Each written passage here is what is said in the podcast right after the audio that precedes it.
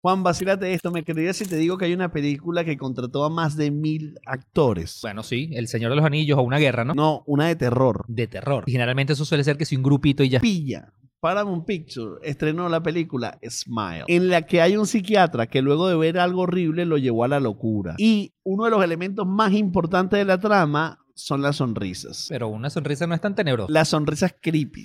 Y para promocionar la película, contrataron un poco de actores que se fueron a los eventos públicos en los Estados Unidos y hacían la sonrisa creepy y lo captaban con la cámara. Pero qué tan creepy puede llegar a ser una sonrisa. Mírala tú mismo.